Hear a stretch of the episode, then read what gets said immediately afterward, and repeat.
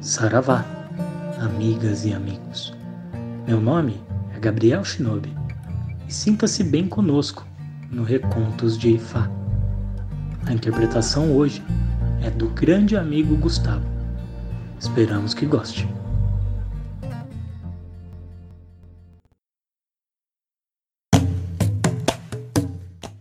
Xangô incendeia sua cidade acidentalmente.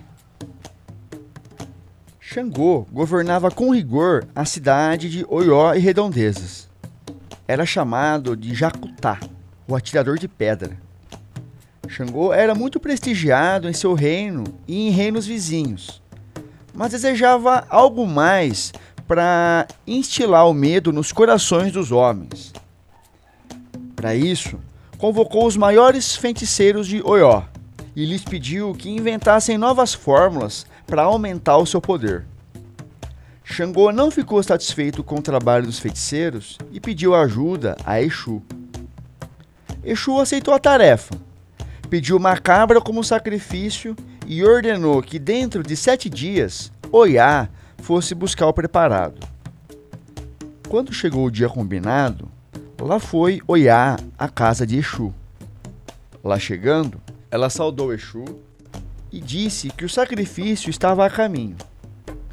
O preparado estava embrulhado numa folha. Oiá pegou o pacote e partiu. No caminho, Oiá parou para descansar. Não contendo a crescente curiosidade, desembrulhou o pacote para ver o que tinha dentro não havia nada além de um pó vermelho. Ele pôs um pouquinho na sua boca para experimentar. Não era bom nem ruim. Tinha um gosto diferente. Oiá fechou novamente o pacote e prosseguiu. Chegou a Oió e deu remédio a Xangô, que perguntou: Que instruções Exu te deu? Como o remédio deve ser usado? Quando ela começou a falar, saiu fogo de sua boca.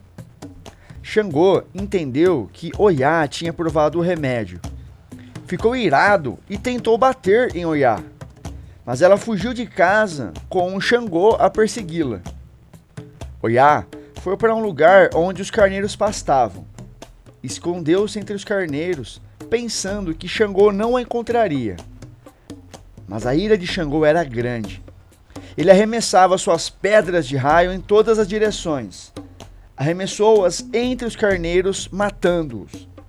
Oiá ficou escondida embaixo dos corpos dos carneiros mortos.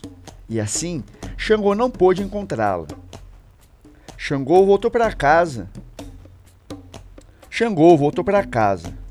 Muitas pessoas de Oió estavam reunidas lá e clamavam pedindo que Xangô perdoasse Oiá.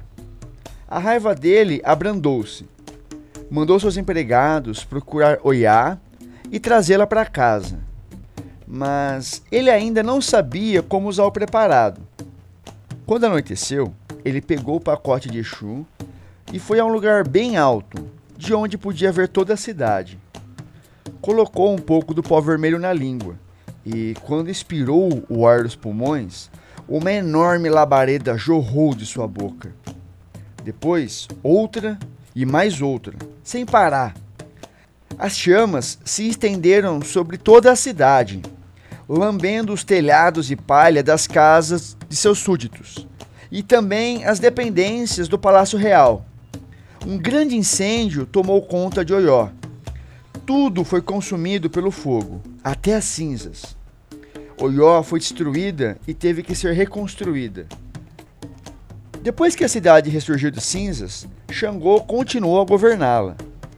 Em tempos de guerra, ou quando as coisas desagradam, Xangô arremessa as pedras de raio, e o fogo da boca de Xangô queima seus desafetos.